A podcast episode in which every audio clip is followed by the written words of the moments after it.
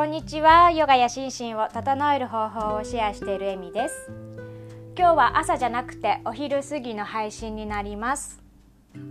単純に朝寝坊したっていうわけでもなくてちょっとね、えー、PMS で体がだるくてちょっと朝はゆっくりしました。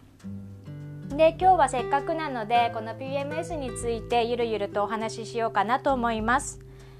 女性は経験がある方もいると思うけれども、まあ、男性とかでもしも聞いてくださってる方がいたら少し理解してもらえると嬉しいなと思ってお話ししようと思います。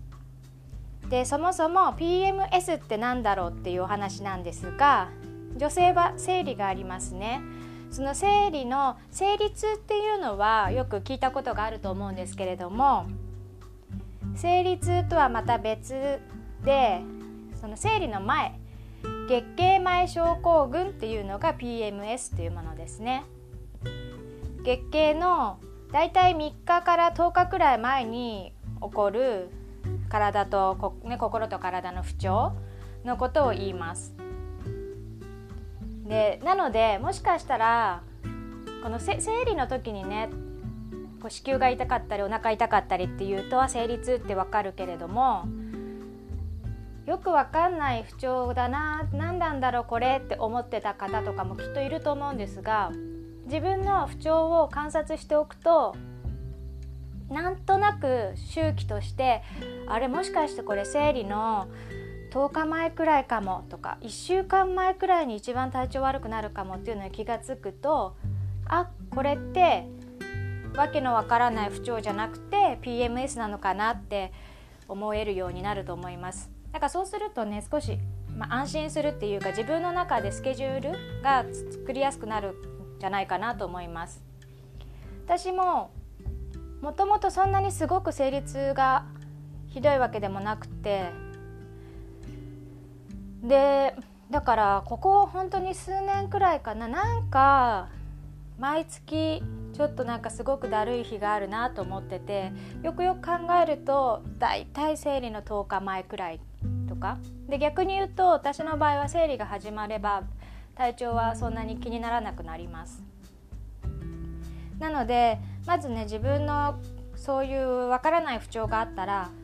だいたいいつもいつぐらいにあってで自分の生理が始まるのがいつぐらいかなっていうのが分かってるとあのいいかもしれないですね。で女性ホルモンっていうのは本当にこう私たちの体にいろんな影響を与えてきます。でエストロゲンとプロゲステロンっていうのが2つの女性ホルモンなんですけれどもエストロゲンというのはよく聞くと思うんですが女性らしさとか健康を保つためのもので体を妊娠しやすい状態にしたりバストをふっくらさせたり骨や血管を丈夫にしたりとか美のホルモンと言われているものですね。でプロゲステロンというのは受精卵が着床しやすいように子宮内膜をふかふかにしたり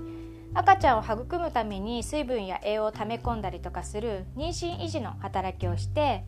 母のホルモンって言われているようなものです。でこのねホルモンがこの周期によってもう波のように増えたり減ったりとかしてでこのホルモンの波によって私たちの体の中に揺らぎがあってちょっと体調に影響があったりとか気分的に落ち込んだりとかっていうのがあります。でよく、ね、女性は生理前になると食欲旺盛になっちゃうもうこれはホルモンのせいだから仕方ないから我慢しないで食べちゃっていいと思うし体が欲してるんだからそれである程度はいいんじゃないかなと思います。でもうむくみやすくなるっていうのももうこれもホルモンのせいなのでそこに一喜一憂する必要も私はないと思っています。で不調も人それぞれいろいろあるんじゃないかな。私は本当に生理のその PMS の時だいたい生理の始まる10日前1週間前くらい。特にこの今月で言うとまあ、だいたい私の場合は症状が一緒ですごく無気力になるっていうかもともとすごいアクティブで動きたい人なんですけれどもなんかそうだな出かけるのも面倒くさくなっちゃったりとかあととにかく私の場合は胸が張って痛くて痛くてしょうがなくてもう本当に普通の普段のブラジャーでもきつくてで要は朝起きた時とかももう胸が張って痛くて痛くてしょうがないっていう状態です。もう無意識に歩く時とかに胸を押さえたくなる感じ。ちょっとでも揺れたら痛いみたいな。なのでできるだけ締め付けないようにしてナイトブラとかあのワイヤーのないものとかにしてるんですけれどももうそれだけで本当にだるいし痛くて。であと睡魔がすごくなっちゃってもうすごいすごいだらけてる人みたいな感じ。睡魔のコントロールができなくなるっていう感じ。だから知らないうちに1時間落ちてるみたいな。そういうことがありますね。食欲が落ちたりとかは残念ながらしなくて食べちゃうしイライラもそんなにしないんですけどだから人それぞれですよね。イライラする人もいれば不安になる人もいるしうん。食べ過ぎる人も食欲なくなる人もいるしだるくなったり眠くなったり本当にいろいろあると思いますが大体私は毎月同じような症状が出ます。そしてちょっと熱っぽいなって感じます。で実際に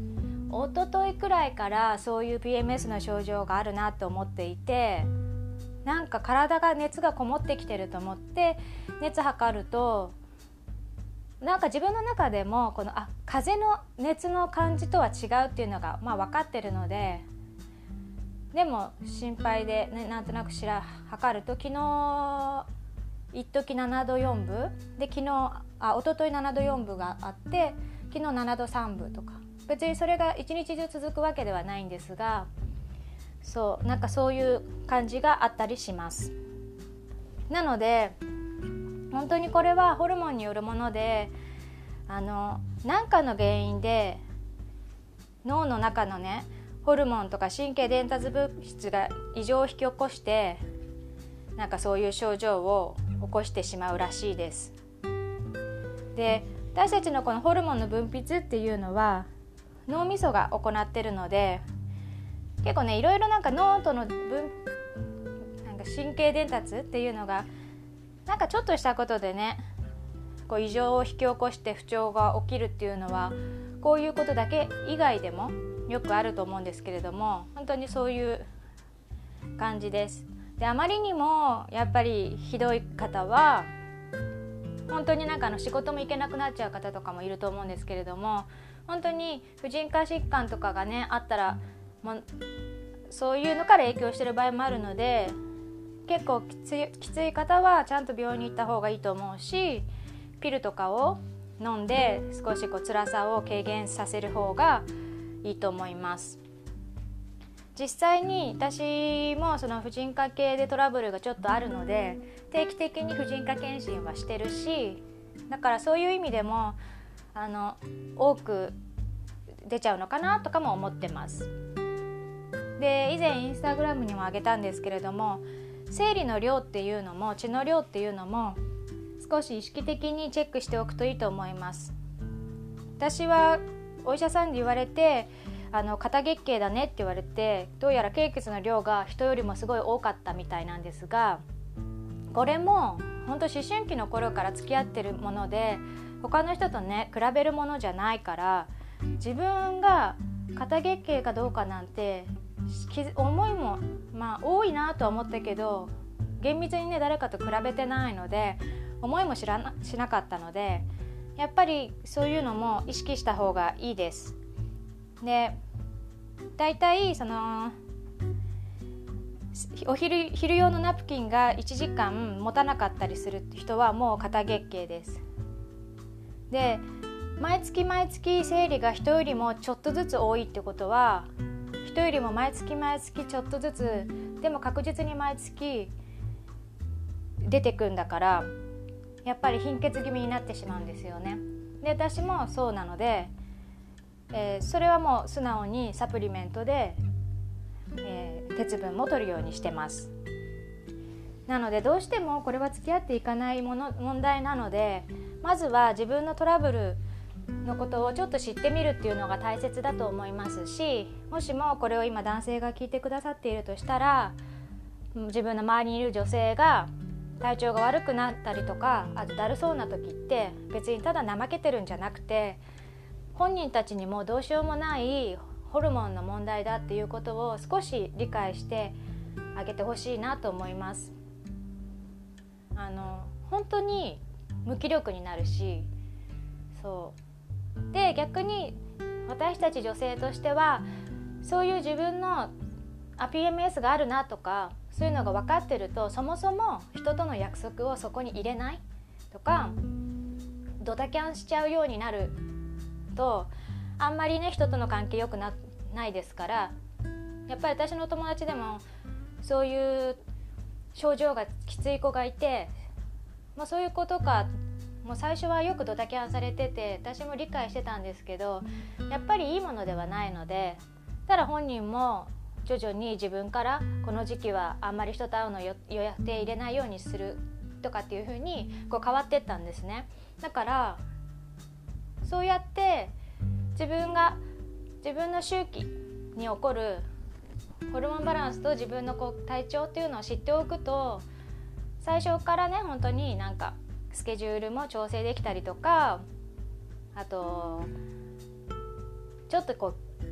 誰とも会いたくないわけじゃないけどでもこの人と会うともう気が疲れちゃうっていう人に会うのを避けるとか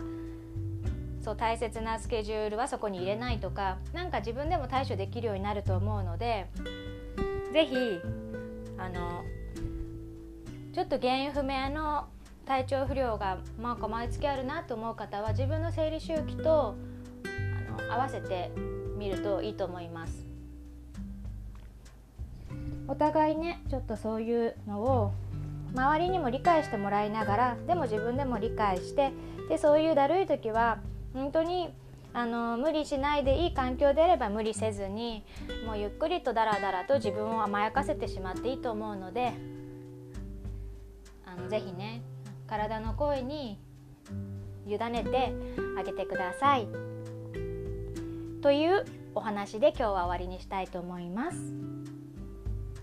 ではまた明日。今日いい天気なのでね。風強いけど少し15分くらいはお散歩して光合成してください。それではいい週末をお過ごしください。